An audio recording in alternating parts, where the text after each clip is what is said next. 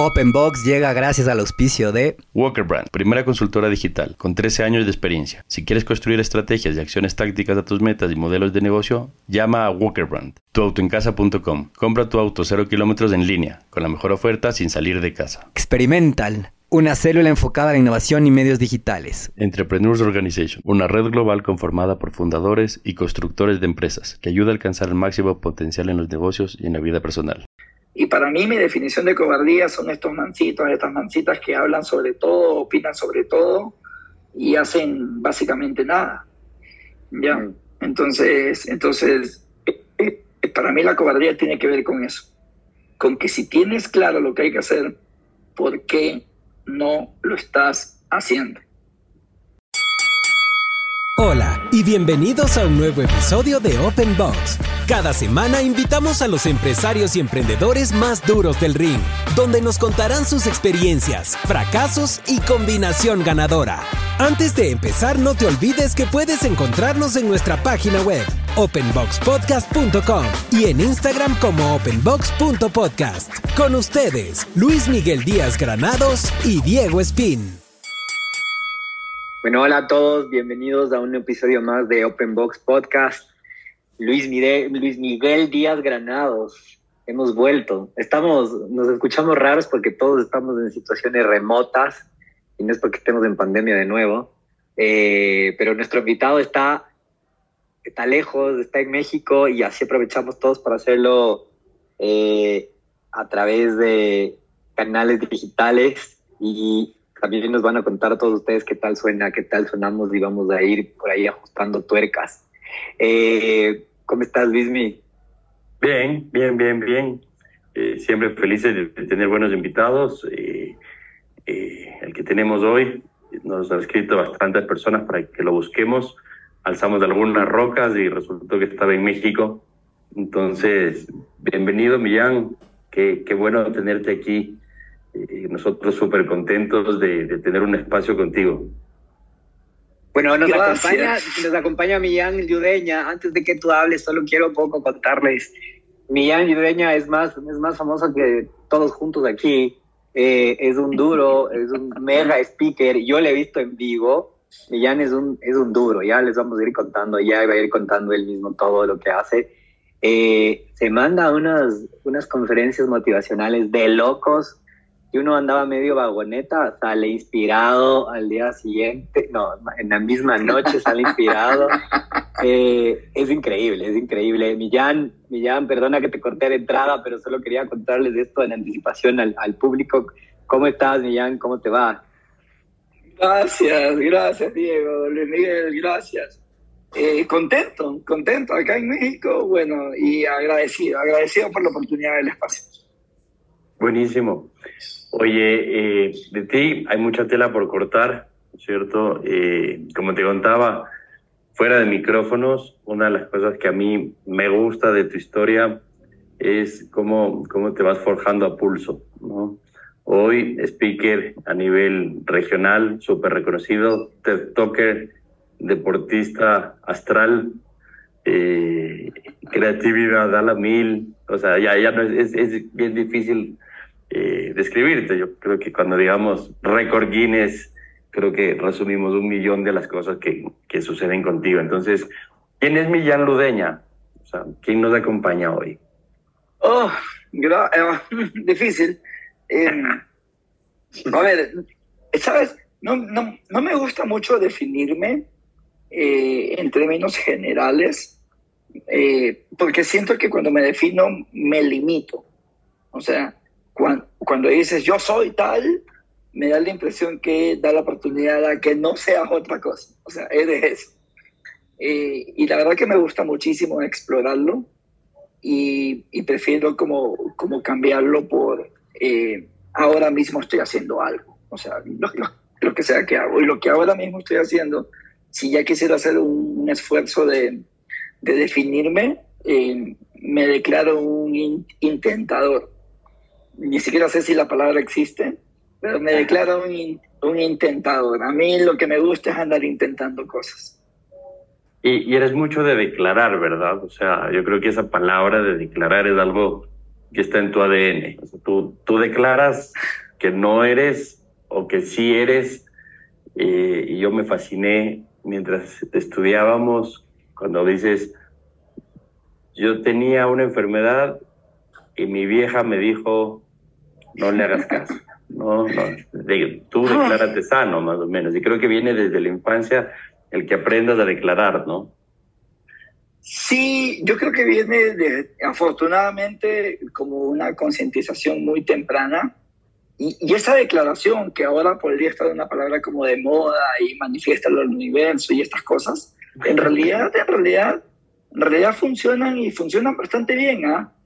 Lo que está atrás, porque hoy ya lo entiendo, porque soy estudiante de psicología, precisamente porque decía, quiero entender cómo mismo funcionó mi cabeza en estos años para hacer lo que me atrae. Quiero entenderme. Quiero entenderme, claro. Y, y, y, ahora entiendo, en psicología hay un concepto que me encanta que se llaman las profecías autorrealizables. ¿Ya? ¿A qué me refiero? A que tu cerebro es altamente obediente. Te va a hacer caso de manera no negociable. Entonces tú verás lo que le quieres ordenar a tu cerebro. Es tu problema, para bien y para mal. Entonces, si realmente insistes mucho en que por profecías autorrealizables no te van a aceptar, no te van a dar la beca, no te va a salir el contrato, no te va, pues conscientemente eso pasa. Y no tiene mucho sentido en decir, si ves, yo sabía que no me iba a salir. No, en realidad no te iba a salir porque tú mismo lo definiste y como tu cerebro es altamente obediente, pues lo que hace es irse a la bodega tuya, a la bodega de recursos, tomar los recursos que tiene, utilizarlos y hacer exactamente lo que has dicho. Porque no es un tema de energía, tampoco es un tema de que se alinean las estrellas, es un tema de uno y, saber buscar las cosas, ¿no? Es un tema más de empoderamiento, creo yo. Las, las estrellas van a terminar alineadas no por conciencia, en la misma analogía, sino porque tú te haces cargo de alinearlas. ¿Ya? No es que las cosas que van pasando en la vida, ocurren cosas y tú vas decidiendo qué hacer con eso que pasa. Solo que también lo entiendo, es, es mucho más fácil quedarme en la parte en la que si algo no sale tan bonito no es culpa mía y si algo sale bonito, por supuesto que es gracias a mi mérito. Entonces, está bacán como discurso de vida. El problema es que si ese, si esa, si, si ese discurso de vida lo compras, solo te estás quedando con la parte bonita de tu vida y no te estás haciendo responsable de tu vida. Y, mm. y, es un tema también que la gente creo que, que la gran mayoría de, de, de, personas solemos ver los toros de lejos, ¿no? O sea, es más fácil tirarle la culpa a alguien, es más fácil criticar a alguien que eh, hands-on hacia el problema y, y, enfrentarlo, ¿no? O sea, para, para que sea culpa de alguien más. Sí, a, a, a mí me encanta pensarlo. Eh, seguramente ustedes han usado esta frase, yo también la usaba. El vaso se cayó. Ya, hay un vaso ahí y el vaso se cayó. Y que estamos locos, que, que el vaso camina y se lanzó por el abismo del borde de la mesa o cómo funcionó. Ya, loco, el vaso está en el piso porque se, se te resbaló o lo botaste. Ya, no es que el vaso se cayó o lo tocaste con el codo y efectivamente se cayó, solo que tú lo botaste. Entonces, ya, entonces imagínate esto si yo no estoy dispuesto a asumir mi responsabilidad por haber botado un vaso, ¿cómo me voy a hacer cargo de cosas más grandes en mi vida? De acuerdo. Tiene que, tiene que ver exactamente con la forma como hablo. Es como estoy pensando y como estoy pensando es, es cómo estoy creando mi propia realidad. De acuerdo. Oye, este, para quienes no se conocen. Solo te quiero, Luismi, perdona que te corte, pero sí se dan cuenta lo que es eh, comenzar un podcast con un speaker internacional. Entró como, como esos toreros que entran arrodillados. de una, de, de, una nos mandó el, o sea, ¿sabes qué? De, todos los podcasts que hemos hecho, tú eres la primera persona que nos responde que preferiría no definirse. Eh, todo el mundo le entra de una y dice, a ver, yo soy quiteño, guayaquileño, y comienza ah, con, la, mamá con, la historia, como, con esta historia o esta narrativa que, que, se cuenta uno, ¿no? A sí mismo. Y, y, me encantó esta idea y es una perlita que ojalá la saquemos por ahí, esta idea de que cuando me defino me estoy limitando, estoy diciendo que soy esto y que al mismo tiempo dejo de ser todo lo demás. Y creo que sí te cierra puertas esto de definirte y te digo que desde ahora me voy a apropiar de esto. Eh, yo creo que cuando te escuché también me anoté esto, pero ya ves que ha pasado tiempo y uno se olvida. Porque por ahí, por ahí me suena haberle escuchado antes y ya sé de dónde viene. Eh, y me parece, me parece maravilloso. Y otra perlita que me quedo es que, pues, con esta idea de que, que pues el cerebro y la mente es obediente. O sea, finalmente termina siendo lo que tú le comandes hacer. Y si es que en tu intención dudaste, pues la mente, digamos, tu cerebro finalmente termina dudando y eso es lo que te hace tropezar, porque pues tú mismo dijiste, creo que no, creo que no mismo, pero no importa, digamos que sí, pero no.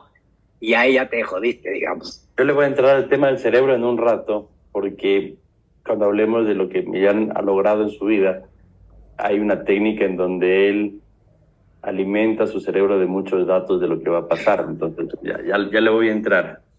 Pero, pero a mí una de las cosas que más curiosidad me genera y de lo que más quiero hablar es, tú te defines como que venían de una familia de escasos recursos, muy guayaquileño, éramos chiros, ¿no? Eh, pero por ahí chiros de plata, para, pero no de valores, no de principios, eh, tres hermanos, el sándwich, pues puta, y el sándwich no es ni de aquí ni de allá. sí. eh, todos viven en este rato, ¿verdad? Mamá, papá. Sí, gracias a Dios, gracias a Dios vengo de un hogar eh, muy sano, muy estable, eh, de mucho coraje, un, un hogar de esos que somos la mayoría de las familias ecuatorianas, que nos levantamos a pelear el día, a caminar con ganas, a caminar con ganas. Este, y sí, afortunadamente todos estamos vivos, eh, dos hermanos, efectivamente soy el sándwich, que dice la psicología que el segundo hijo tiene eh, la tendencia muy marcada de buscar mecanismos para sobresalir. Mm. Porque entonces realmente, realmente de, desarrollas una especie de, de, más independencia porque claro, no, no eres el primero. Y por alguna forma eh, te, te, hubiese gustado ser el primero. Así que si no eres el primero como hijo, eh, tiene que haber alguna otra cosa en la que podría ser el primero. supongo, supongo que por ahí va, supongo que por ahí va la reflexión. Y sí, soy de Guayaquil, eh, me crío en el barrio Garay, Ayacucho y la Octava. Ese es mi barrio en el que me crío y claro, hace 20, 30 años, zona. Bueno, todavía sigue siendo zona. Zona, sí. Eh, zona, ¿no? En la que aprendes, en, en, en la que, aunque te faltan muchas cosas, eh, recibes herramientas muy importantes para sobrevivir en la vida. ¿Ya? Entonces, eh, como lo que llamamos te falta calle, ¿ya? Eh, cuando aparece Chiro tienes calle. Entonces, cuando tienes calle, al final del día aprendes cosas que normalmente no las aprendes en las escuelas. Entonces, ahí vas avanzando, ¿no? Ahí vas avanzando. Y está bien, está genial. Yo me criado ahí y ahí vivo hasta los 15 años, tal vez, 16 que mi mamá logra en algún periódico conseguir una oportunidad de un programa del municipio de casas y ya, y, se lanzó y eventualmente nos cambiamos a, a nuestra, a, lo que sería nuestra segunda casa. Pero en, la infancia tuvimos varios cambios, alquilamos casa muchísimos años y esta realidad, ¿no? De andar alquilando, que te sacan, que no te sacan, que votas, que no te pagan, es es una especie de vida nómada, nómada urbana. Esforzada también, ¿no? Sí, forzada, en la que vas aprendiendo, ¿no? Vas aprendiendo y ahí vas, ahí vas avanzando. O sea, vas como desarrollando la valentía. Yo, yo soy un creyente que la valentía se practica también. O sea, uno, si normalmente te comportas valiente, cada vez eres más valiente. La valentía también es un acto, es un acto bien chévere que uno lo puede desarrollar. El problema con la valentía y como cualquier músculo, si no la usas, empieza a enflaquecer. Y cuando te quedas sin la capacidad de ser valiente, porque no la usaste, no porque no la tenías, lo único que te queda es cobardía, por definición básica de antónimos quizás. Y para mí mi definición de cobardía son estos mancitos, estas mancitas que hablan sobre todo, opinan sobre todo y hacen básicamente nada. ¿Ya? Mm. Entonces, entonces eh, eh, para mí la cobardía tiene que ver con eso con que si tienes claro lo que hay que hacer, ¿por qué no lo estás haciendo? Pero la valentía es un concepto súper amplio, ¿no? Porque, o sea, valiente puede ser, o sea, no sé si es que es lo mismo ser valiente ante la vida que ser valiente ante eh, darse de puñetes, me explico, o sea, son, son comparaciones súper distintas, pero por hay cosas de las que yo personalmente sí le huyo, ¿no? El que huye vive. pero, pero ante la vida... Que corrió. Aquí corrió, que aquí murió. Eh, pero, pero para los problemas, a los problemas de la vida, pues sí les doy bastante más frente. Y dentro de ese aquí corrió y aquí murió, eh, yo veía que tú de chico, por el barrio en donde vivías, evidentemente por un tema de vínculo, arrancaste en una pandilla. ¿no? Y, claro que las pandillas de ahora versus las de antes, las de antes eran niños de pecho versus las de ahora, ¿no? Claro, para un fútbol eran así o para unos puñetes. Pues. Sí, sí, era diferente, ¿no? Quizás este efecto del narcotráfico en el planeta ha cambiado varias reglas en el juego, varias expectativas y varios valores. Eh, sí, yo, yo, yo me acuerdo, fíjate, con, con el nivel de conciencia que habré tenido de peladito, yo creo, a ver, yo me acuerdo que no quería ser adulto, empezando por ahí, ya. O sea, yo no quería ser adulto porque yo los adultos que veía en mi barrio, o sea, no, no me gustaba lo que veía en los adultos. Entonces digo, o sea, esa vaina a mí no me interesaba. Tampoco sabía cómo salir, o sea, cómo lograr ser adulto sin estar ahí. Eh, lo hice, hice una primera prueba porque era muy común intentarlo con el fútbol y afortunadamente me di cuenta muy rápido que, que no era extraordinario en el fútbol. O sea, me refiero, seguramente era bueno, solo que no me alcanzaba para ser extraordinario. Y, entonces dije, por ahí no va. Y quizás mi siguiente opción era, eh, yo escuchaba que la educación es la solución a todos nuestros males. Y el hecho real es que yo veía adultos que habían ido a la escuela, habían ido al colegio y seguían en el barrio.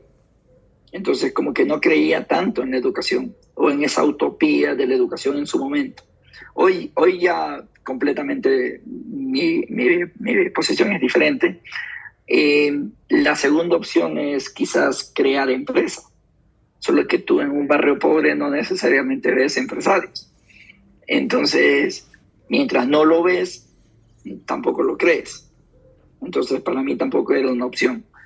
Lo que sí era una opción quizás era irme por ese camino de delincuencia, porque fíjate esto, y, yo, y esto es irónico lo que te voy a decir, solo que yo estoy convencido que todos queremos progresar, todos queremos progresar en la vida eh, y todos elegimos nuestra mejor opción. Si tu mejor opción es ir a una escuela privada, me alegra y hay personas que su mejor opción es convertirse en pandillero. Entonces, uno siempre elige su mejor opción. Siempre, siempre, siempre. No es que uno elige por un acto de maldad, simplemente es por un acto de que yo también quiero sobrevivir y yo también quiero progresar en la vida.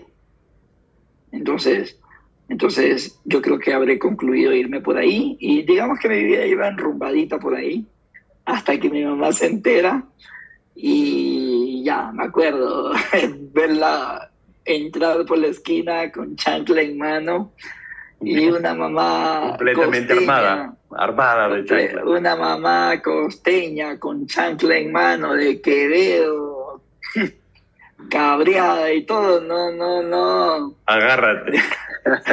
no hay tanta psicología positiva que le llamamos ahora que diga. O como salen en TikTok, sintió el terror en ese momento. y el hecho real, fíjate que mi mamá estaba ejerciendo disciplina. Y la disciplina está muy bien, aunque pensemos que no. Todo que se cría bien, que florece bien, tiene disciplina. Agarra el jardín más bonito que quieras, no saques la maleza en unos cuantos meses para que veas lo bonito que se convierte. ¿Ya? Todo que está sin disciplina está condenado a realmente perderse. En relaciones, en el trabajo, en tu vida laboral, en tu salud, en cualquier cosa. La disciplina es muy importante porque la disciplina marca límites para realmente que florezca el tema. No nos gusta en el momento de la aplicación, perfecto. Solo que eso no significa que no tengamos que aplicarla. Guillán, yo sí. tengo que preguntarte, loco, ¿quién es tu vieja? La mencionas hasta en CNN sale, ¿no? Y, esa señora es un ángel, o sea, es como, mi vieja me sacó, mi vieja me hizo esto, mi vieja me dijo, yo no estoy enfermo, mi vieja, ¿de dónde sale? ¿Quién es ella? Mi mamá se llama Mireya, le decimos todos Yeya, es, aunque yo siento que la, que la muestro muy, muy, muy fuerte, muy estricta, muy todo, y eso es un pan de Dios. Es, creo que seguramente la persona más bondadosa que yo, que, yo conozco en la tierra. Y, creo que mi mamá aprendió a ser valiente. Y creo que afortunadamente vio los beneficios de que nos comportemos valientemente. El día que me diagnosticaron epilepsia, en la casa se echa una frase de esas cosas que, que a veces lo único que nos queda es ser valientes y dice, en esta casa no tenemos un problema de pobreza material. O sea, dice, ok, no vivimos como nos gustaría, en el barrio que nos gustaría, todo lo que tú quieres. Solo que tampoco estamos debajo de un puente. Y ahí está diciendo, bájale a la queja. Porque quejarse es muy fácil. Y quejarse de más es aún más fácil. O sea, hazte cargo de ti, reconoce lo que hay y sal de ese papel de víctima que creo que en la región nos condena y bastante. Nos condenamos y bastante. Luego dice, tampoco tenemos un problema de pobreza en valores, porque para nosotros las personas que valen la pena son las que tienen valores, no precio. Mm. Y creo que cada vez más aplaudimos a las personas que tenemos que tienen precio. Quizás por eso estamos rodeados de un pocotón de mequetrefes. Quizás por eso, quizás por eso mismo, porque parece que está bien que las personas tengan precio y no valores. Y pensamos que sin tener valores nosotros como padres, nuestros hijos los van a recibir porque estamos pagando una pensión en un colegio nada de lo que nos enseñan en la escuela y en el colegio va a ser más importante de lo que tú como padre y como madre tienes la responsabilidad de enseñarle a tus hijos. Entonces, luego dice, eh, y bueno, tu papá y yo hacemos lo difícil en un barrio pobre, porque es, en un barrio pobre es difícil hacer cosas correctas, eh, solo para demostrarles que realmente pueden ser unas personas que valgan la pena, que tengan valores, no precio. Y dice, lo que sí hay en este caso es un problema mental, sí, no es la epilepsia de Millán, hay uno peor y nos estamos convenciendo que somos pobres. Y cuando uno cree que es pobre, cree que no merece nada. Y cuando crees que no mereces nada, pues ni siquiera lo intentas. Y yo mm. no me refiero a, y cuando digo pobre no me refiero a plata únicamente. porque también puede ser pobreza mental. Puedes haber tenido unas condiciones muy bonitas en tu vida. Ahora mismo estás escuchando este podcast seguramente en tu carro, con tu trabajo y todo lo que tú quieres. Y eso no significa que no eres pobre mentalmente. Yo creo que la yeya ahí, la, la yeya, la yeya, como le decís a tu mamá, estaba haciendo una especie de este famoso coaching de, del hábito de la gratitud, del hábito de la gratitud que ahora está por todo el internet, que y se venden desde libros hasta cursos hasta todo, y es que como que de la forma más más simple de, de, de, esta comunicación de madre a hijo o madre a familia, está diciendo, a ver, sí, sí podríamos estar mejor, pero agradezca, mijito, que aquí hay techo, techo, comida y cama, porque podríamos estar acá. Y eso ya te hace, eso sí es una herramienta para toda la vida, porque a veces uno se enfoca en lo que no tiene, en lo que carece, eh, y se olvida de lo que tiene. Y, Entonces, y, y, además te baja una emoción bastante turra, ¿ah? O sea, eh, somos energía, estamos de acuerdo con eso. Y cada sentimiento que tenemos tiene un nivel de energía. El nivel más turro que puedes tener se llama carencia. O sea, cuando rompes con tu pelada, con tu pelado, cuando te divorcias, cuando fallece alguien que amas, estás en carencia, pues, estás en el piso. Ahí no hay energía para nada. Y ahí abajo no pasan cosas bonitas. Solo que esa carencia puede ser porque hay cosas en la vida que ocurren y hay una peor, que es una especie de carencia recargada, que es la que tú mismo insistes en tenerla. Entonces, nada es suficiente para ti. Nada. Nada. Sí, la comida estuvo rica. O qué caro. Ah. Y de pronto tu pareja realmente dedicó mucho tiempo en hacer una sorpresa y le sigues viendo el pero. O tu equipo de trabajo hace una presentación y en lugar de enfocarte en lo que querían compartir, te enfocas en la tilde, te enfocas en, en la línea y tu escudo es, no, no, no, es que yo soy perfecto. Ajá. ¿Y por qué no lo muestras en tu vida real con los resultados entonces? ¿Ya? O sea, simplemente estás vibrando en carencia. Por eso nada es suficiente y terminas jodiendo tanto que la gente que alguna vez intenta quererte se va a ir, porque nadie quiere ser maltratado. Se aleja. Nadie quiere ser maltratado. Entonces, ese nivel de abajo de carencia es turrísimo. Por otro lado, hay dos emociones arriba que son las más bacanas del mundo. Agradecimiento y amor. Y creo que mi mamá nos estaba enseñando a ser agradecidos y a ser amorosos. Es muy sabia, ¿no? Yo, o sea, de todo el material que recopilé para, para, para entender quién eras, me, quedo con ella. O sea, gracias, gracias. O sea, e, evidentemente lo que tú has logrado, y ahorita entramos para que quienes no te conozcan sepan quién eres, eh, me parece brutal el, el hecho de, no es que era una familia pudiente y, él tenía todos los accesos. O sea, tú te labraste la primera beca, te labraste eh, el llegar a la universidad, la maestría, eh, tus carreras. O sea, porque no creo que haya sacado del bolsillo, ah, sí, me quiero al desierto del Sahara, me, cago en plata. y, saco, hay que sacar auspicios, ¿no? Entonces, eh, te enseñó a lucharla, pero te enseñó a lucharla por la derecha. claro, claro y me, parece, me parece brutal. Te vas, finalmente vas cumpliendo sueños, sales de la casa, empiezas a estudiar en la, ¿en qué universidad en Guayaquil era? En la SPOL. En la SPOL. Empiezo a estudiar en la SPOL ingeniería en matemática, ingeniería en estadística. Sí. Que para mí es la base tuya, ¿no? O sea, pues, todas tus carreras son eso. Sí. Y, lo hemos visto con todos los entrevistados, es brutal porque mucha gente dice, yo estudié algo que nunca supe cómo aplicarlo.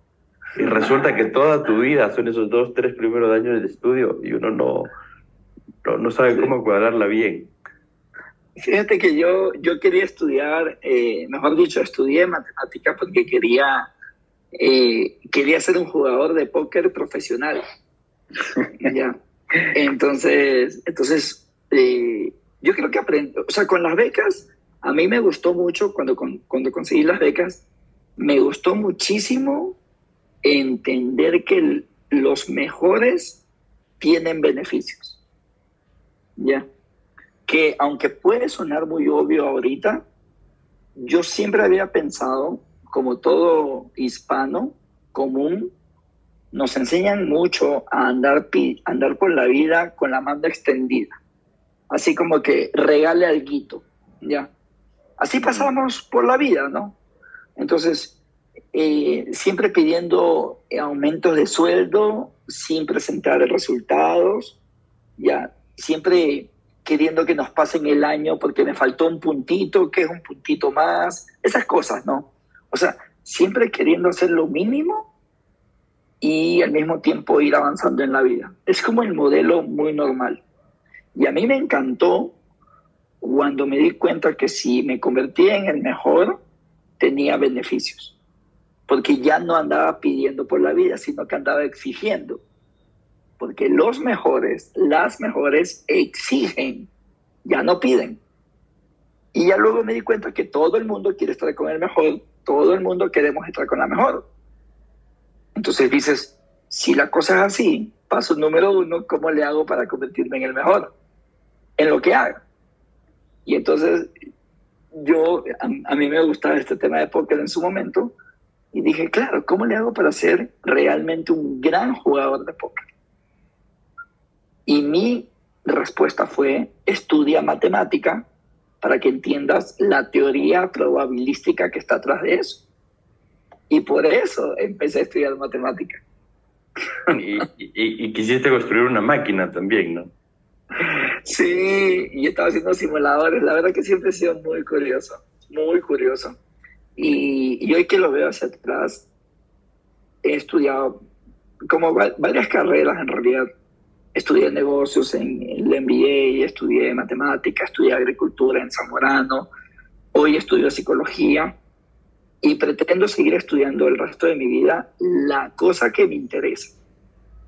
Si algo me interesa, normalmente lo estudio formalmente.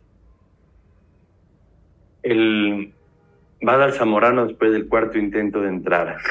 Eh, una de las universidades más caras, creo que cuatro años para poder aplicar. Finalmente, ¿no? Con, con becas parciales hasta que te bajaron del bus, creo, y dijeron, mañana te subes. ¿Ah? ¿Y por, qué quieres ir al Zamorano? Hay estas cosas que uno no logra entenderlas en su momento. Yo me siento muy cercano al campo, muy cercano al campo. Quería estudiar agricultura, quizás porque mi abuelo fue, fue hacendado en Loja. Entonces hay una, supongo que hay una herencia genética por ahí. Eh, y yo me sentía en ese momento, 20 años por ahí, muy cercano al campo.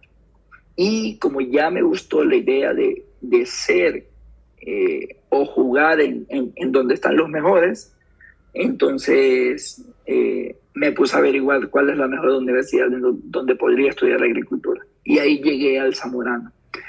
Y me acuerdo clarito, el día que yo le dije a mi vieja, mamá, me voy al Zamorano, o al menos lo voy a intentar, la mamá me dice, bájate de esa nube. Y claro, a mí me cayó, a mí me cayó un balde de agua fría, pues, porque se supone que tu mamá es la, es la única la que, más te, apoya, pues. La única que te, dice que eres bonito cuando eres feo, pues. Claro, toda esa vaina, y la mamá me estaba diciendo, y la mamá me estaba diciendo, no jodas. Entonces, y le digo, con respeto, y le digo, oye, mami, yo creo que estás equivocada, pues si yo conseguí una beca en un colegio eh, acá en Guayaquil, o sea, estas universidades han de tener becas. Y la mamá me dice, hijito, si usted consigue esa beca, bienvenido sea. Plata aquí no hay.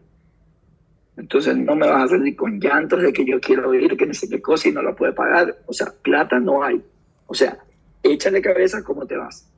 Y aunque me dolió cuando me lo dijo, hoy lo agradezco como nadie, porque lo que me estaba diciendo, o mejor dicho, lo que ella estaba haciendo era aterrizando las expectativas. Y a veces uno pasa con las expectativas muy altas. Por eso creo que pasa frustrado. La madre me estaba diciendo clarita, tu única opción es irte becado y no con el 10, no con el 20, no con el 35. Becado completo. Y paso número dos, no sé cómo la vas a conseguir y esa respuesta la tienes que encontrar tú. Entonces te deja, si ya lo quiero poner en, términos modernos de novelería, me deja con un empoderamiento en el cielo. En el cielo porque me da toda la autoridad para definir y poner en, en el asador mi capacidad para conseguir esa beca. Pero el zamorano es una escuela dura, ¿no? O sea, es físicamente dura. Eh, que creo que, que, eso a ti te marcó. Sí. Yo tuve un par de cuñados por ahí que eran ex zamoranos. Entonces, ya decían que la cosa era durísima, que dormían poco, eh, de sol a sol, el clima inmanejable. Sí. O sea, pero a, a ti no, eso te estaba formando. Sí, a mí creo que cualquiera que pisa Zamorano eh, aprende muchísimo. Hay, tienen un eslogan que me encanta, eh, Labor Omnia Vincit, eh, que en su traducción más cercana puede ser el trabajo, todo lo puede, todo lo vence. Y básicamente es la misma historia, ¿no? Hazte cargo de ti, que si lo vas a sacar, solo que paso número uno, hazte cargo de ti. Y yo en Zamorano, acuérdate que me fui becado. Entonces para mí no había opción de votarme. Y ahí aprendí algo que quizás años más tarde ya lo, lo, lo decanté. Y era, y era cuando, cuando tú tienes un plan A y no andas coqueteándole al B, al C, al D, al D, al G, a todo el abecedario, pones toda tu energía, capacidad y atención en el plan A. Por otro lado, lo que parece que nos enseñan es, mi hijito, póngale la energía a todo el abecedario. Y ahí pasan dos cosas. La primera, todas las letras reciben energía, sí. Y la segunda cosa que pasa, ninguna letra recibe la energía suficiente para que hagas algo de verdad. Entonces, el tema, termina siendo el que mucho abarca, poco aprieta. Y yo creo que los emprendedores, sobre todo, adolecemos de eso. O sea, nos, Sí, gusta, ajá. te gusta cada proyecto, te llama la atención un montón de cosas, somos súper difíciles de decir no puedo, no alcanzo, a todo le decimos que sí y de pronto tienes una agenda inmanejable con las letras A, B, C, D, E y, Sí. y con, y con ninguna creciendo. Con ninguna, con ninguna creciendo y encima nos inventamos una palabra que hasta suena bonito y nos hace pensar hasta más inteligentes a lo que somos. Eh, multitasking. Entonces, no, es que yo soy multitasking. Tú no eres nada, o sea, ni estás haciendo bien lo uno ni estás haciendo bien lo otro. O sea, ponte de acuerdo. Ya. Es como pensar, es como pensar que estoy en una cena conversando con alguien, alguien está contestando y seguramente te ha pasado y me dices, no, no, sigue hablando que te estoy escuchando. O sea, yo Este. prefiero, ya, yo prefiero esperar hasta que termines de hacer lo que tienes que hacer, porque si yo organicé mi vida para ponerte la atención que tengo que ponértela, lo mínimo que espero es que tú me pongas la misma atención. El Mónica Heller, que fue la vez pasada al podcast, hablaba de un término que se llama fulfillment. Y decía, o sea, estar presente, básicamente. Pero, pero me encanta la del abecedario, me, pare- me parece brutal. Pasas por el sector público, haces tu propia, Sí. haces tu propia empresa con, con- con un pana que la Siempre te llevan, siempre te llevan por ahí, ¿no? En un punto. Sí. En Ecuador, en Ecuador les encanta, les encanta, les encanta. O sea, a, a mí me parece, a mí me parece brutal. Yo, yo, yo no tengo el ADN como para poder trabajar ahí, ni, ni, ni, ni puedo, pero asumo que es una escuela de hijo ¿no? es, es impresionante. Yo, yo me había especializado para ese momento ya en temas de energía renovable. Eh, creo muchísimo en el reemplazo energético eh, y me enfoqué en el desarrollo de un proyecto de biocombustibles.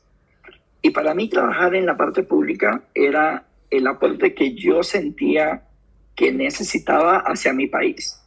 Entonces, desarrollar un proyecto suficientemente, con un impacto suficientemente grande eh, y utilizar mi capacidad, lo que había aprendido, en poderlo aplicar y sobre todo eh, llevarlo a que se convierta en realidad. Este proyecto, por ejemplo, en la costa de Ecopaís, es un proyecto que lo impulsé yo junto a, junto a más funcionarios. La gasolina. Eh, la gasolina, claro, y lo que planteaba básicamente es, deja de importar al menos un pedacito de nafta y reemplázalo con alcohol sembrado localmente. Entonces, no sacas divisas, sino que las pagas internamente. Era como, entre comillas, como sembrar gasolina. ¿Ya? Entonces, entonces, la verdad que estuve trabajando mucho tiempo en eso. No logré mi objetivo completo, que era que se instale en todo el país. Hasta el momento que salí, se había instalado en toda la costa. Y no sé ahora mismo cómo, cómo está el desarrollo de ese proyecto. Y sí, para, para mí fue una experiencia increíble eh, y, también, y también demuestras que sí puedes hacer las cosas correctas. O sea, cuando quieres hacer las cosas correctas, las haces en el sector público o en el privado. Mm, y cuando eres pillo, y cuando eres pillo, las puedes hacer desde el público y también desde el privado. ¿Ya? A mí sí me parece que hay una confusión ahí bastante sesgada que pensamos que en la parte privada no hay pillos. ¿Ya? Eh, y yo tengo mis serias dudas ahí. ¿ya? Porque sí, porque no tiene que ver el sector en el que estás, tiene que ver los valores que tienes. Entonces, entonces no es el... acuerdo. No es el país, son los valores que, que tienes. Millán, yo te quiero ir llevando un poco, porque la gente hasta este punto en el podcast debe estar preguntando, los que no te conocen, ¿no? Claro que aquí Millán es más popu, como decía, que, que, todos, que todos los que han pasado en este podcast, pero la gente que no te conoce debe estar preguntándose, oye, ¿y, por qué es tan conocido este man? O sea, ¿qué, qué pasó? ¿Qué pasa? Ya, eh, si, bien, si, bien, Luis ni me odia porque yo me voy directo a un montón de cosas y me salto un montón, eh, te quiero, quiero llevarte a eso porque en, en, en, tu, en tu recorrido y cuando tú cuentas un poco muchas de estas cosas que has llegado a hacer, porque no solo hay, no hay una, estado haciendo constantemente un montón de cosas, pero hay una que tuvo como que una connotación internacional y, y sonó de arriba abajo, pero hasta llegar a ese punto tú siempre cuentas que tuviste un error, un error que cambió todo. O sea, tuve un error que, que, que, me, fue un punto de quiebre.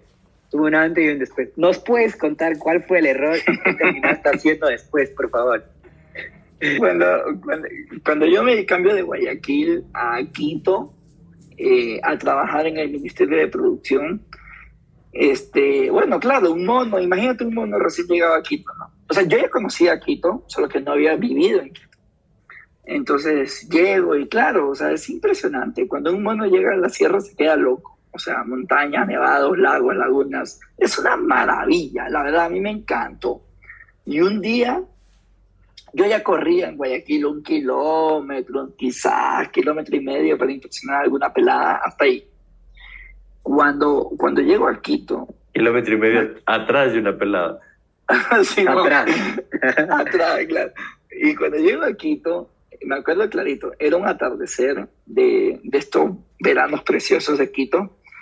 Y, y estaba corriendo en la Carolina y por andar con la boca abierta, viendo el atardecer, cómo cómo cambiaban los colores en el pichincha atrás, y le, me di cuenta que le di la vuelta a la Carolina. Ya. O sea, me refiero al parque. y, no a la pelada. y, le, doy la vuelta. Y ese, y ese parque tiene cuatro kilómetros. Porque yo pregunté, ¿y, y, cuánto mide esto? Y, un man me dice cuatro kilómetros. Y me emociono porque dije, dije, aguántate un ratito, pues, o sea, que no es uno y medio, ya son cuatro. Y como me emociono, me voy a inscribir en una carrera de montaña. En, en, en una zona, como saben, que se llama Mojanda, en Imbabura, en el norte. Y esta vaina tiene categorías 10, 20, 50 y 80 kilómetros. Yo, como yo no entiendo cómo llega de esa emoción. O sea, te das una vuelta de Carolina, me voy a, me voy a Mojanda a escribir una carrera. Hasta ahora. Claro. Double match. Es que o sea, yo me emocioné. Yo supongo que es como cuando estás emprendiendo y te sale un negocio chévere y te emocionas y Eh. piensas que puedes ir al siguiente nivel. Yo creo que me Claro. pasó lo mismo.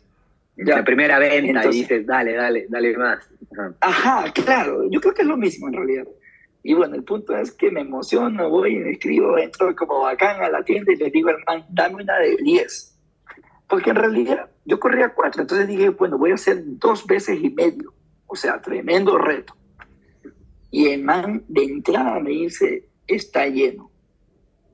Y ahí se me acabó el chiste, o sea, hasta ahí llegué. O sea, y no sé si a ustedes les ha pasado que te alguna vez estás en una tienda y te quieres comprar una camisa bacán o un reloj chévere y sabes que no es que andas con billetes, pues andas medio chido y te sales, ¿no? O sea, en tu sentido de responsabilidad hace que salgas de la tienda y cuando estás afuera ahí dices, no, pues sí, para eso trabajo, pues, y vuelves a entrar y te endeudas y todo.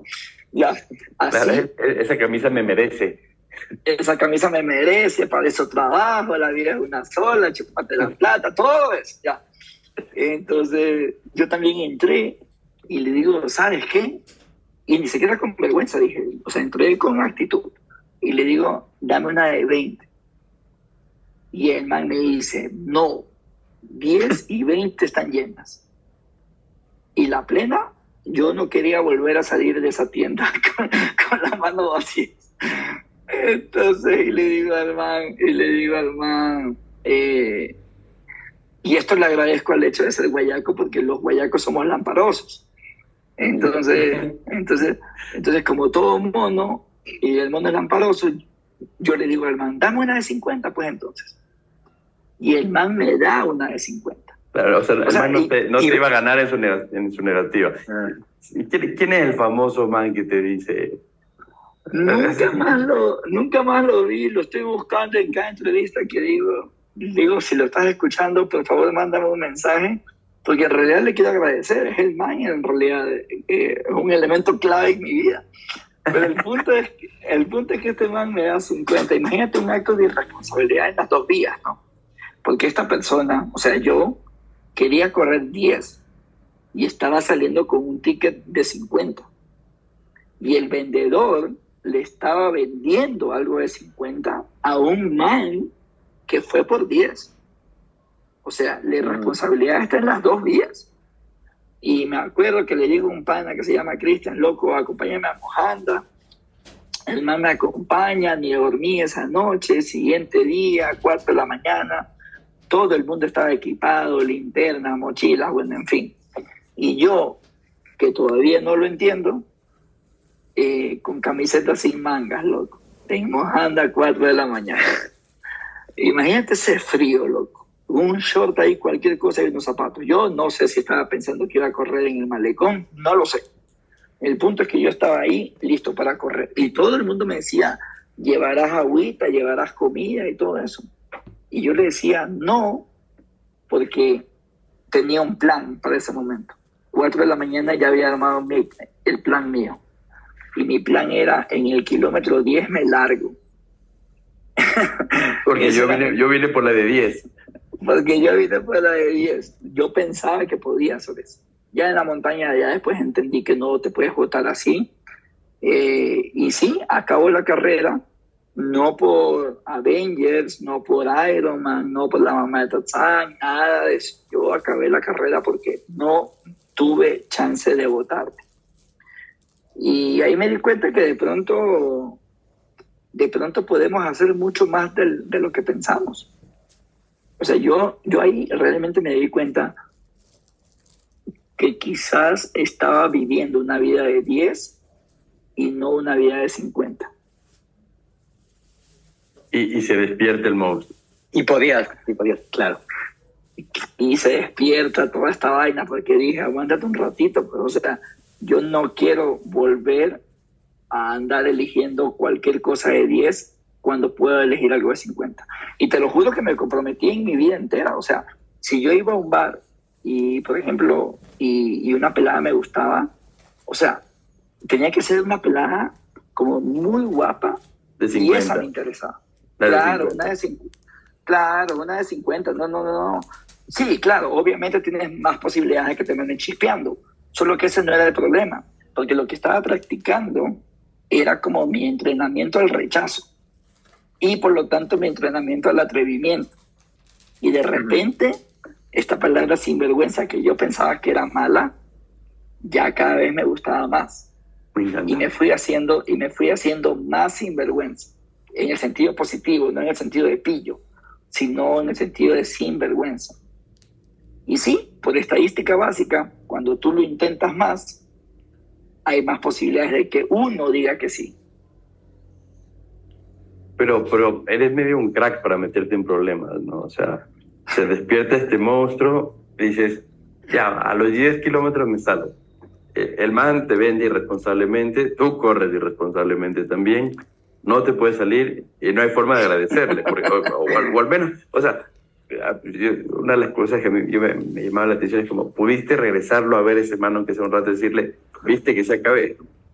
O sea, Yo al man me lo encontré en el kilómetro 15 ya en el kilómetro 15 ya no aguantaba yo, ya me quería botar, toda esa vaina. Y el man, más por burla que por cualquier otra cosa, me dice, si quieres, bótate, no pasa nada. Igual ya sabíamos que te ibas a votar. Alego, 3000%. Y por ese mensajito, gracias a Dios, digo, loco, que no me voto. Agarré la mochila agarré lo que me, me, quedaba de ego y ahí continué. ¿Cómo se llamaba la carrera? Yo, yo me voy a dar el trabajo de buscarla. se llama eh, North Face, de, de North Face. Fue en el 2012. Ah, Esto le llegamos rápido. Así, ¿quién es el irresponsable que vendía solo los de 50 porque costaba 5 veces más? ¿Quién le vendió? Exacto, sí, preguntarle así un, background. Total, oye, de ahí sale. Y de ahí, pero espérate, todo es terror. Ajá, correcto. Después de este error, ¿a dónde te lleva? ¿Es inspirado para hacer qué? Ah, ya. Entonces yo me, yo me defino como mi nuevo, mi nuevo KPI, digamos, para ponerlo en términos empresariales, y mi KPI era esto. Si no te asusta, no me interesa.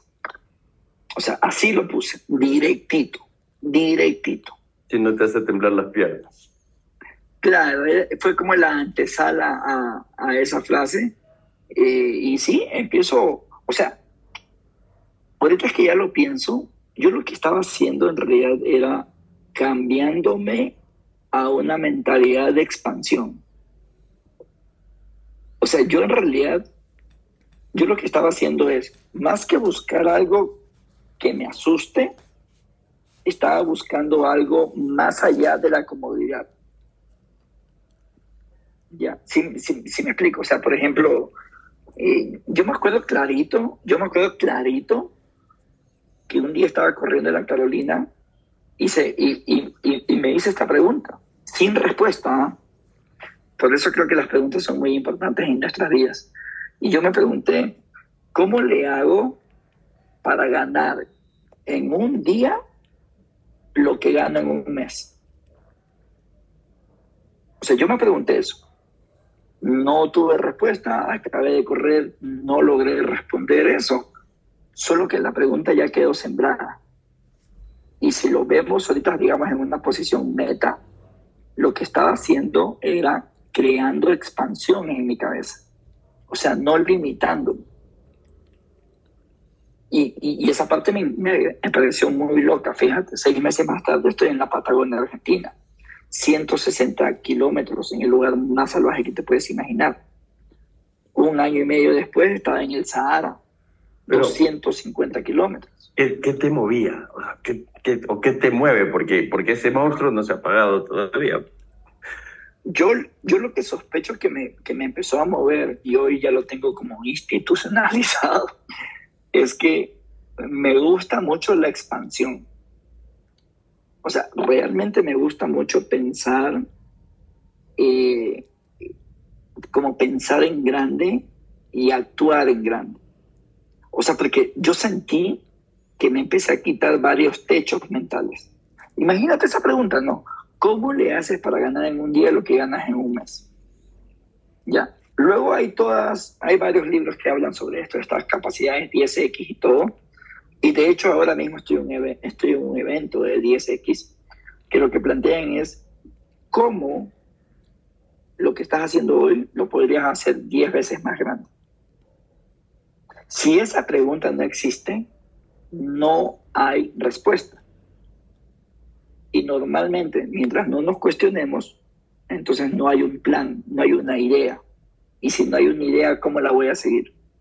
Por eso las preguntas son brutalmente importantes. Son brutalmente importantes. Y solo lo voy a poner en un, ejemplo como para, explicarlo, para explicarme mejor.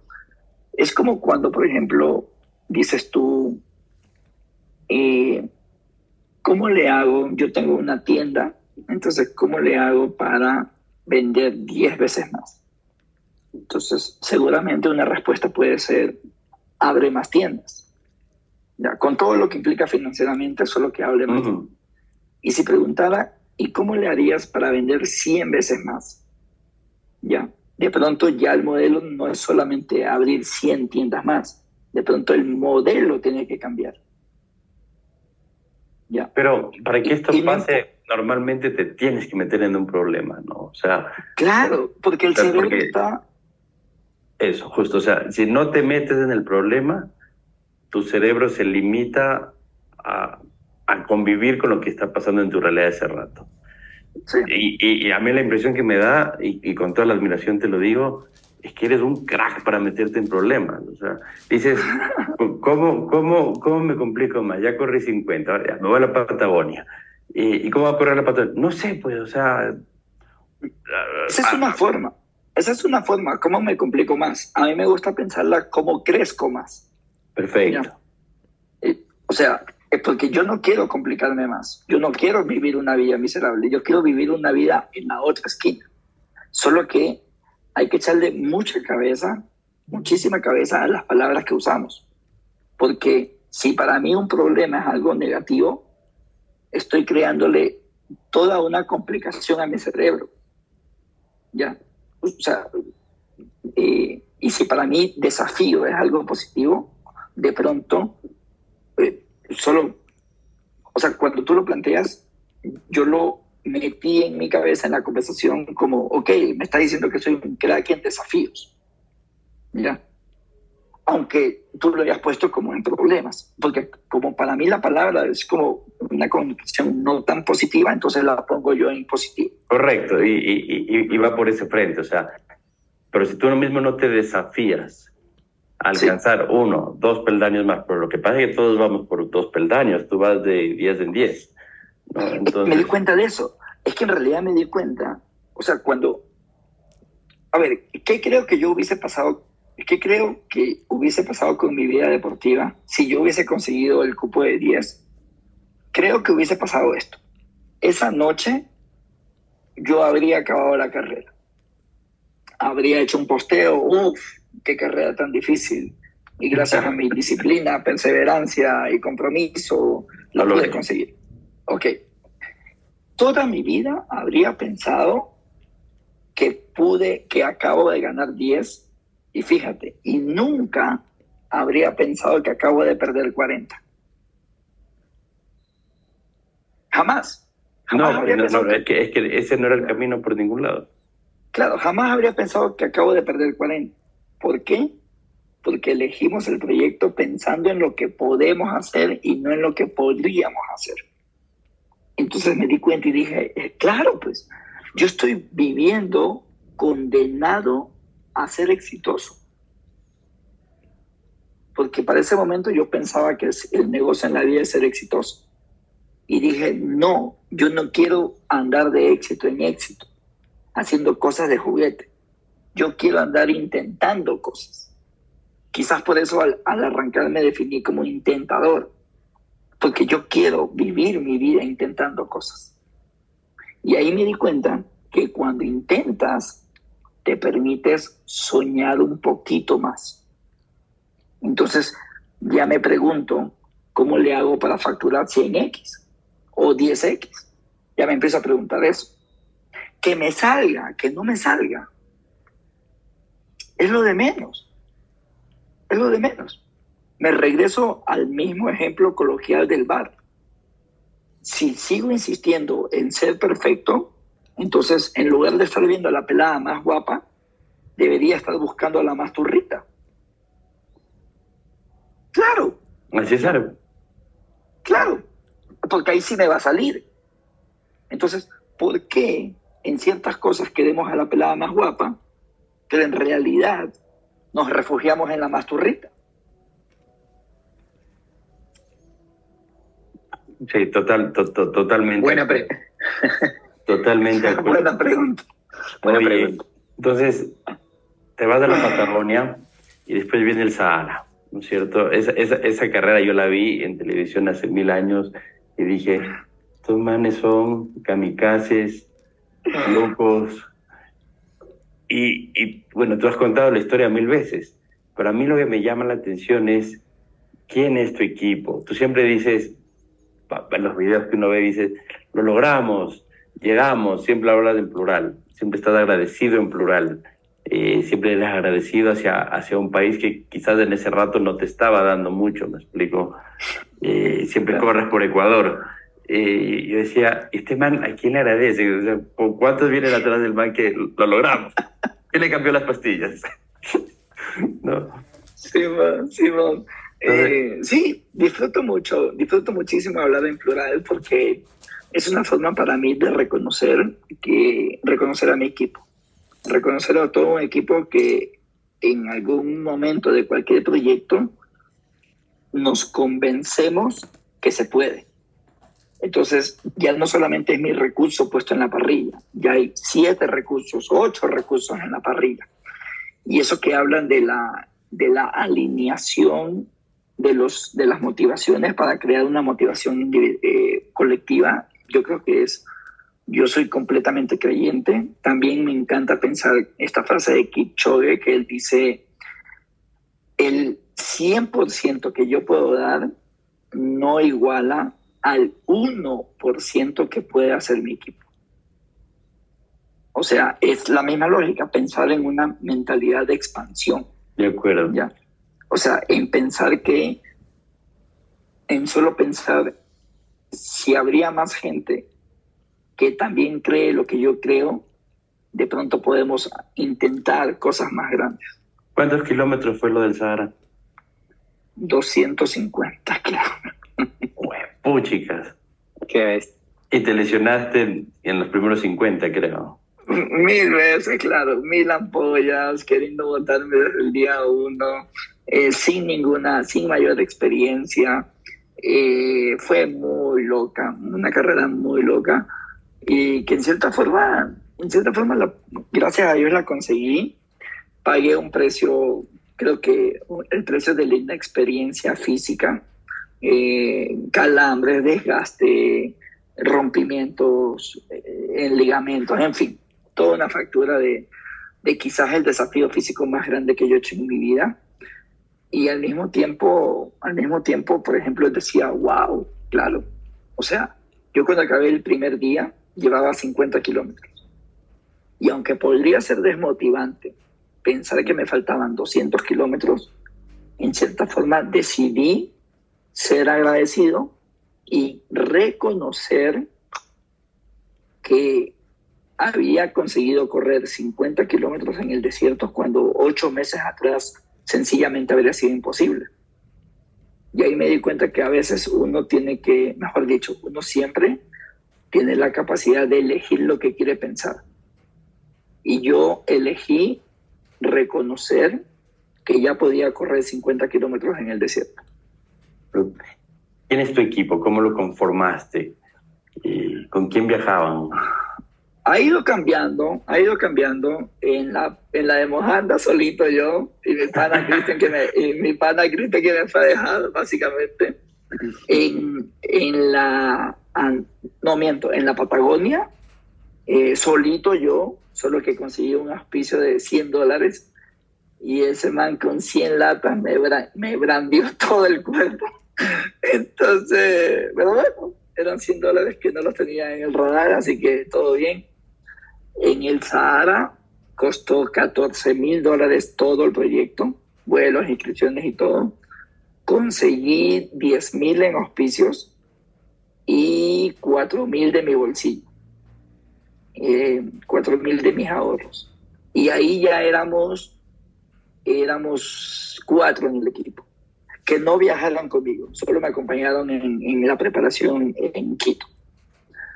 En la Antártida ya el proyecto costó 25 mil, ahí conseguí 20 y 5 los puse en el bolsillo, o sea, los puse de mis ahorros. Y ahí ya éramos 7. Tampoco nadie viajó conmigo, eh, éramos 7. Y en la última aventura, en la película, ya sí ya cuento toda, toda la gente que participó en todas las etapas de la película. Somos 198. Y, y, sí, claro, ya, ya, ya, ya los montos y el tamaño del proyecto cambió. El, el rato estás en, la, en el punto de partida, ya llegas a lo que ha sido una, un proceso de preparación, ¿no? Y, y, van a arrancar. ¿Cómo, cómo se ve ese, ese, ese, ese minuto? O sea, ¿cómo se ve ese rato dices, ya no hay vuelta atrás, pucha, eh, a lo que vinimos, eh, ya estoy aquí, no me puedo votar? Eh, ¿Hay, ¿Hay alguna preparación mental en ese rato, algo que te repita, rezas? ¿Qué haces?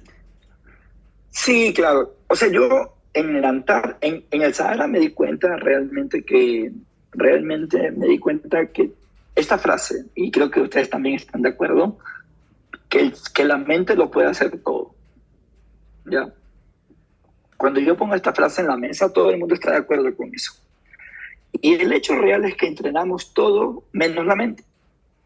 Entonces hacemos dieta, dormimos mejor, relojes, las dice qué cosa, las algas dice qué vaina, todo, todo, todo, menos la mente. Y, y, es casi paradójico, ¿no? Si yo digo que la mente es lo más poderoso, ¿por qué no entreno lo más poderoso? Eh, y yo decidí, como yo me hice esa pregunta y empecé a entrenar la mente. Oye, entonces, paro, desierto, rutina, eh, Antártida.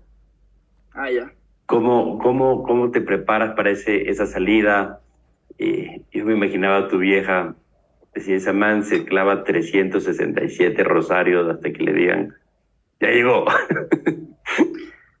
La verdad que es súper anecdótico. Yo cuando me fui al Sahara ni siquiera le conté a la man, porque era como esta mentira de decir, chuta, es que como voy a estar como 10 días sin señal, o sea, ni siquiera sabía dónde iban, no dimensionaba eh, esta carrera, yo decidí no contarle eh, como para no sé, en, en mi bondad, como para suavizar el impacto, digamos. Y al final, bueno, apareció el reportaje en algunos diarios y todo, entonces ya se enteró y me llama a reclamar y le digo, no, aguántate, aguántate un ratito y le, y le, digo, mira, me voy de vacaciones a Europa y ya que estoy en Europa me voy a pegar un brinco en Marruecos y bueno, voy a hacer una carrerita. Ya, porque aún así seguía suavizándola porque claro. estaba realmente estaba evitando decirle me voy a la carrera más difícil en el mundo, en donde la gente se muere. Entonces, claro, claro entonces... En donde algo eh, puede suceder. Claro, en la Antártida el proceso fue diferente. Ahí ya les conté eh, más detalles a mis padres, a dónde me estaba yendo y todo esto. Y sentía en cierta forma que también les contaba con un filtro ahí, ¿no? O sea, como para no dimensionar tanto, porque lo que estaba haciendo era cuidando su preocupación. Y en la película, ahí decidí contarles todo lo que podría pasar, lo bueno y lo no tan bueno, pedirles el permiso, eh, su venia, su bendición, y una vez que me la dieron, yo llamé al productor a decirle, ok, confirmado, vamos yo decidí no dar el sí final hasta no conversar con mis papás. Sí, tam también ha sido un proceso. Y, y, y un, o sea, yo, yo me sentí mal cuando me fui a la playa sin decirle a mi vieja. Entonces, claro. tú, te fuiste, tú, te fuiste, al Sahara. Sí, al final se lo dije, ¿no? No, no, pero el plan era no. Al final lo leyó, claro. Al final, al, al final lo leyó. yo, me acuerdo que, nada que ver la, la, anécdota, pero estaba yo trabajando y jugaba Nicola Penti eh, la entrada al grupo de Copa Davis contra Chile o alguna cosa así. Yo, fanático del tenis, me fui de la oficina, eh, partidazo contra el Chino Ríos y salgo en primera plana del periódico. Así y al día siguiente llego a la oficina y mi jefe, buen amigo por suerte, coge el periódico y me lo lanza así en el escritorio y me dice, ¿cómo te fue en el médico? Bueno. Entonces, ¿cómo, ¿cómo, va tu viaje a Europa? ¿cómo, claro. claro, ¿cómo dice tu viaje a Europa? Oye, dice, me voy a correr en el sitio más frío. Entonces hace la de Rocky. ¿A, quién se le ocurre, Millán? O sea, ¿quién, quién, quién, se le ocurre decir, voy a entrenar en un congelador? Que... Eh, este, o sea, yo no sabía en dónde entrenar. Todo el mundo en Quito me decía que es imposible, quién me ha creído yo, mono lamparoso, mono fulero y un poco de cosas. Este, solo que yo ya había entendido para ese momento en mi vida que a la gente nos encanta hablar, incluso sin saber el contexto. Y peor aún, hablamos como que si supiéramos lo que estamos hablando. Y peor aún, ni siquiera nos hacemos responsables de lo que vamos a decir. Entonces, sin embargo, lo seguimos haciendo. Y ninguna persona que me dijo a mí que la Antártida era imposible, ninguno se había ido al Antártida. ¿Ya? Sin embargo, tú no te preguntas eso cuando recibes un comentario, ¿no? O sea, uno debería preguntarse, este man que me está diciendo que no se puede hacer, ¿ya lo intentó? O sea, si no, simplemente un comentario. Y yo veré si le hago, si le paro bola o no. Entonces yo estaba buscando en dónde entreno y no tenía respuesta. Y un día estaba en una fiesta y un pan estaba, se ha visto con el vaso de whisky y te pones a jugar con los hielos y todo. Y, y me quedo viendo los hielos y digo, la plena, pues.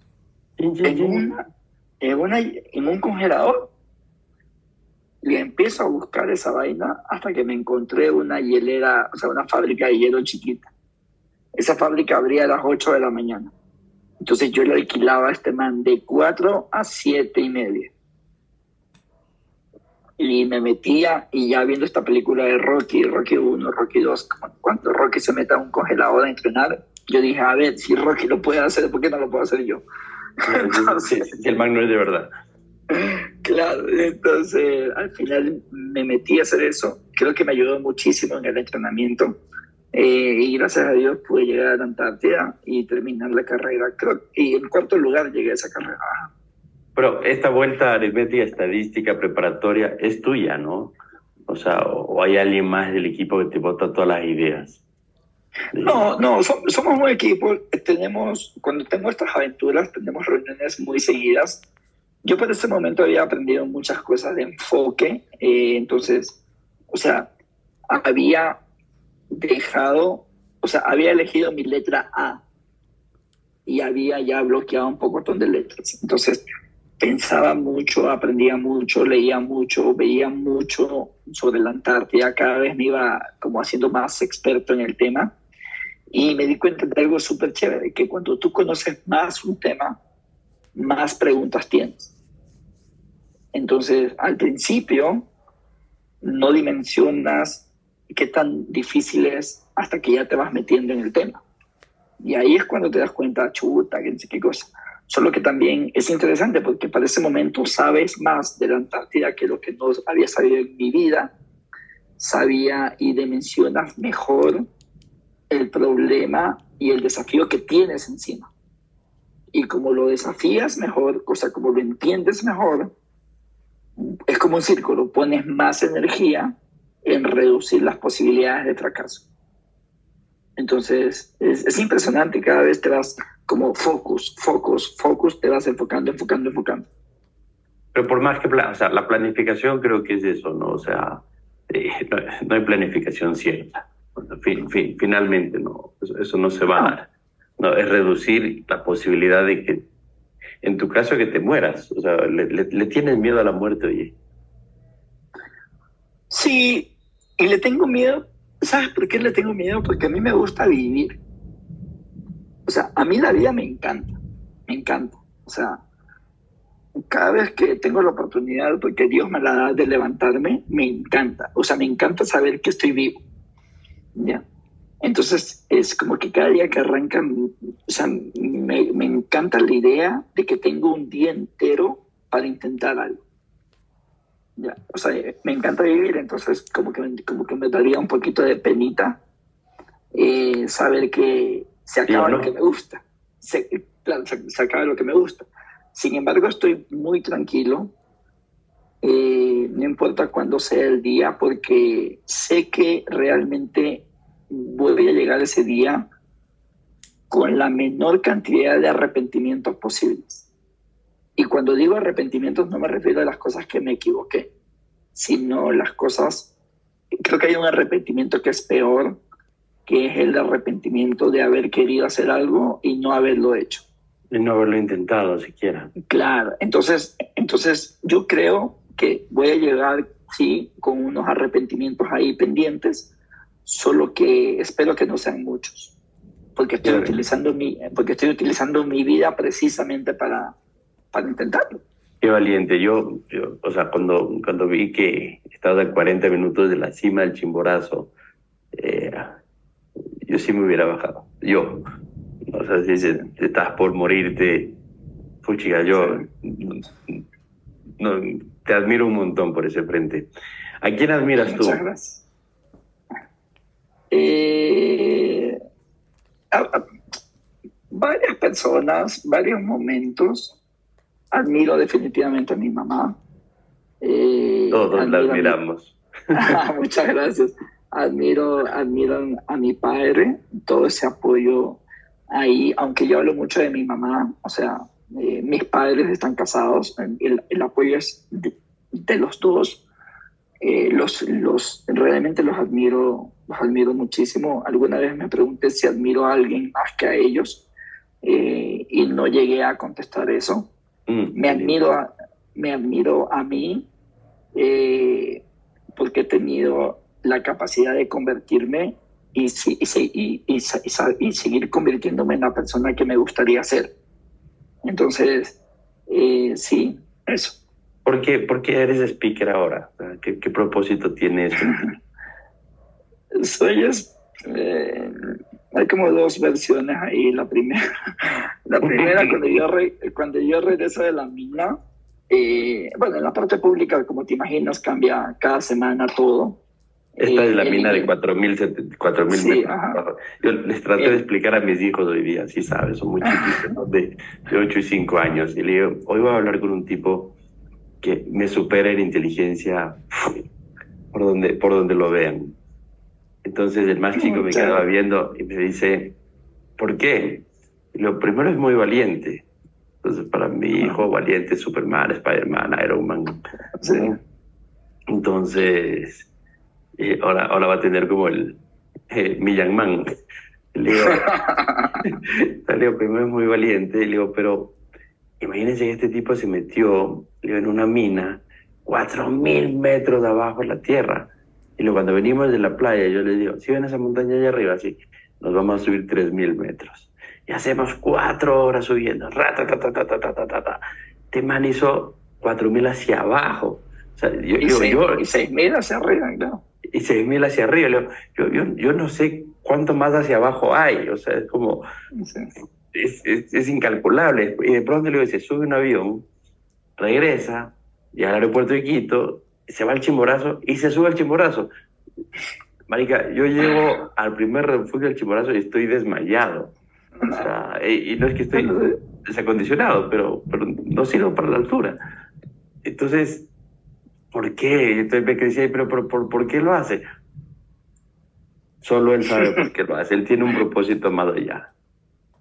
Sí, mira que yo, eh, bueno, eliminan el área en donde trabajaba, efectivamente me quedo oficialmente sin empleo, Eh, regreso, un amigo me invita a un almuerzo con su equipo pequeño, eran cuatro personas, básicamente a comer y como cuando regresas de viaje, hey, cuéntanos, ¿y qué te pareció? Y todo, ¿no? Entonces yo estaba contando esto y fíjate, para este momento, Luis Miguel, yo era tartamudo. O sea, yo me trababa en hablar. Este, este, esta entrevista no habría sido tan fluida. Epiléptica. Este, esa, esa, es otra vuelta de que me tienes que contar. Entonces, el punto, el punto es que, el punto es que eh, me doy cuenta en algún rato que la gente estaba conectada a la historia y en la noche llamo a mi compadre y le digo a Juan Carlos, eh, oye, ¿qué te parece si me hago conferencista y cuento esta historia? Y mi compadre, que es guayaco, y estoy seguro que me lo dijo de la mejor intención posible, me dice, loco, todo lo que tú quieras, todo lo que tú quieras. Solo que no estoy seguro si, si alguien te va a querer escuchar. Ya, porque ¿quién quiere escuchar a un speaker gago? Yo hubiera pensado que el man te hubiera dicho, ahí hay billete, loco. entonces me dice, entonces me dolió y me di cuenta que en mi cerebro pasó algo interesantísimo. Pasó de pretexto al desafío, o sea, al problema por resolver. Yo siempre había pensado que era gago por mi realidad epiléptica. Y cuando tú tienes pretexto, el cerebro no actúa. Y justifica. Por eso es que cuando te quejas, no pasa nada. ¿Ya? Cuando tienes un problema o desafío, tu cerebro actúa. Entonces la pregunta era inmediata. ¿Cómo le hago para hablar bien? Y, y, esa es la parte como más loca que yo entendí en esa semana, en que no hay respuestas sin preguntas. Y en el cómo le hago habrán aparecido unos siete planes. Y tú eliges un plan y lo vas trabajando. Y te das cuenta que vas resolviendo el desafío en lugar de seguir quedándote sentado con los brazos cruzados, quejándote. Es como cuando a mí me dicen, loco, a mí me encanta, ya, ya cuando veo a alguien que se está quejando y quejando y quejando a cada rato de todo, le pregunto, ¿cuál es el carro? Si la plata no fuese un problema, ¿cuál es el carro que te gustaría comprar? Ah, este, que no sé qué cosa, que no sé qué cosa. Genial. ¿Y no lo compras por qué? No, porque está muy caro. Y la siguiente pregunta es, porque tú digas que está muy caro, ¿tú crees que el precio va a bajar? Y me dicen, no, pues no va a bajar. Ok. Entonces, ¿cuándo te vas a comprar el carro si sigues pensando que está muy caro? Porque si está muy caro, ¿para qué ahorrar si nunca vas a llegar? Y claro, entonces ahí se acabó la historia. Quiero comprar ese carro, está muy caro y, el hecho real es que te quedas sin el carro del que quieres. Y le digo, ¿qué pasaría? O sea, sin ponerte ningún pelos ahí en la mesa, ya. Si la pregunta sería, ¿cómo le haces para comprar el carro? y empiezas. Opción número uno, endeudarme. Opción número dos, vender mi carro anterior y ahorrar más. Opción número tres, ahorrar eternamente. Opción número cuatro, vender un riñón, lo, lo que tú quieras. El punto es que van a aparecer planes. ¿Ya? Y ahí te va a tocar elegir un plan y trabajarlo. Y eventualmente, no, no puedo asegurarte que vas a conseguir el carro, solo que al menos ya no es imposible que tengas los planes y no quieras hacer ninguno, esa es otra cosa. Es tu decisión. Solo que ya no es imposible. Es posible. Y aquí están las siete posibilidades. Brutal. Hoy compartes escenario con gente de, la talla de Tony Robbins. Creo que en México estuviste el año pasado con él, ¿o no? Sí. ¿Qué, qué te dicen? ¿O qué les dices? Porque, porque ese man no rompió, ese man no rompió un récord Guinness. No, mira, pasaron un par de cosas locas. Eh, hace cuatro años yo decidí ser speaker cuando ya podía hablar. Eh, y me puse a buscar quién es el mejor speaker en Ecuador, quién es el mejor speaker en Latinoamérica y quién es el mejor speaker en el mundo. porque yo quiero ser un gran speaker, o mejor dicho, yo quería ser un gran speaker, yo no quería ser un speaker. Y hay una gran diferencia con la palabra gran. Eh, eventualmente me convierto en el mejor en Ecuador. Hoy me estoy mudando a México porque persigo ser el mejor en, la, en la, Latinoamérica y eventualmente busco ser uno de los mejores speakers en el planeta. Así me lo planteé hace cuatro años. Y no había nadie, fíjate, cuando yo dije, el día que yo lo conozca este señor, a Tony Robbins, o lo veo en primera fila porque puedo pagar el ticket o lo veo en el escenario. Cuatro años después, Arena Ciudad de México, 15 mil personas. Nada más. En el escenario. Ay, pucha. ¿Y qué Entonces, ¿Y él te dijo algo? no, no, yo nunca lo No, eh, conversé después con parte de su equipo y sí, los comentarios eran increíbles. Fíjate, de estas 15 mil personas, 5 mil llenaron una encuesta para esto de quién fue el mejor speaker, sí, sí, gustó más. Fíjate, fíjate esto, 5 mil votos. Tony Robbins, 4.98 sobre 5. Millán Ludeño, 4.98 sobre 5. Mierda. Entonces, la verdad que... On the road. Esa, esa, gracias. Esa calificación fue la que me faltaba para decir estoy listo para jugar en, ligas mundiales y a partir de ahí junto al equipo venimos trabajando porque quiero convertirme en un, gran speaker global. Y tener grandes sueños. Millán, yo como te dije previo al podcast, yo tenía noción de ti por un tema más político de cuando estuviste con la ministra Celi, eh, cuando la gente empezó a pedirme en el podcast que te traigamos, eh, te empecé a estudiar, y las dos amigas en común, José Larcón, Dulce Tomás y mi esposa, era como, es brutal, es brutal. ¿no? Eh, te, agradezco, te, agradezco, un millón el espacio. siempre cerramos el podcast con preguntas rápidas eh, una suerte de ping-pong más o menos, eh, para, para desvirtuar algunas cosas o sacar algunas cosas que solo tú sabes. Entonces, rápidamente, ¿algún prejuicio que creas que la gente tenga sobre ti? Eh...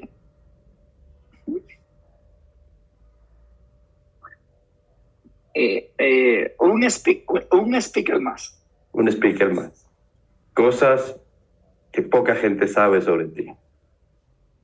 Ah, que me gusta millón el, el helado de pistacho. Y es un tema muy complicado cuando entreno para una dieta porque es parte de la, es, parte de la negociación meter helado de pistacho.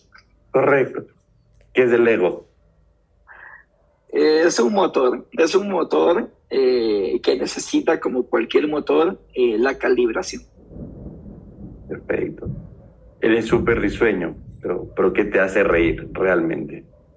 Ah, eh, disfruto mucho, eh, disfruto mucho la humanidad, o sea, la, la autenticidad.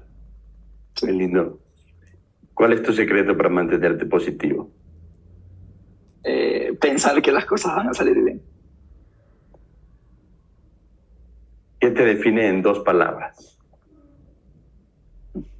Intentador. Excelente. Ídolo de la infancia.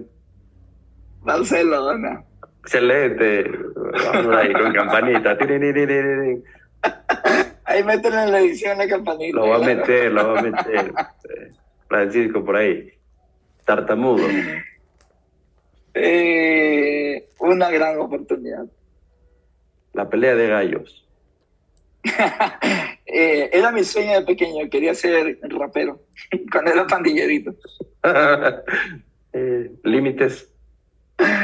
Eh, límites es una buena oportunidad. Límites es una palabra como una meta. Perfecto. ¿Y qué superpoder te gustaría tener?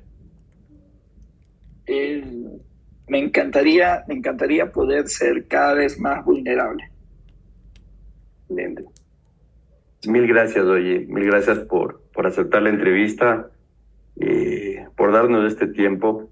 Vamos a estar súper pendientes de ti y, tu, y tus avances como el mejor speaker de Latinoamérica. Eh, Muchas gracias. No, no tengo ninguna duda de que lo vas a lograr. Eh, entonces, te mando un enorme, enorme abrazo hacia México y, a todos los que nos escucharon hoy día. un rockstar, de verdad, eh, con sueños, muy humano.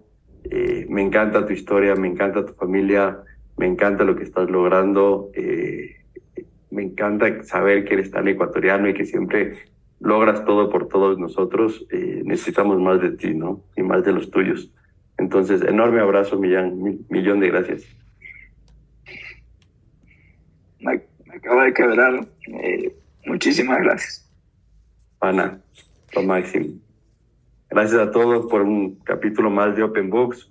Eh, uno de los mejores estuvo con nosotros hoy día, eh, mejor representados. Eh, te queremos un montón y, ya entiendo por qué toda la gente que habla de ti dice que eres un, humano invaluable.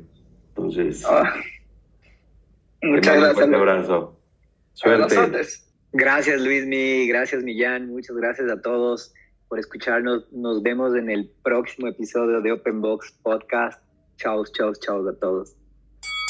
Openbox llega gracias al auspicio de Walker Brand, primera consultora digital con 13 años de experiencia. Si quieres construir estrategias y acciones tácticas a tus metas y modelos de negocio, llama a Walker Brand. Tuautoencasa.com. Compra tu auto 0 kilómetros en línea, con la mejor oferta sin salir de casa. Experimental una célula enfocada a la innovación y medios digitales. Entrepreneurs Organization, una red global conformada por fundadores y constructores de empresas que ayuda a alcanzar el máximo potencial en los negocios y en la vida personal.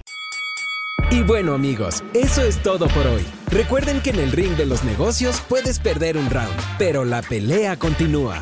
Nos vemos en el próximo capítulo.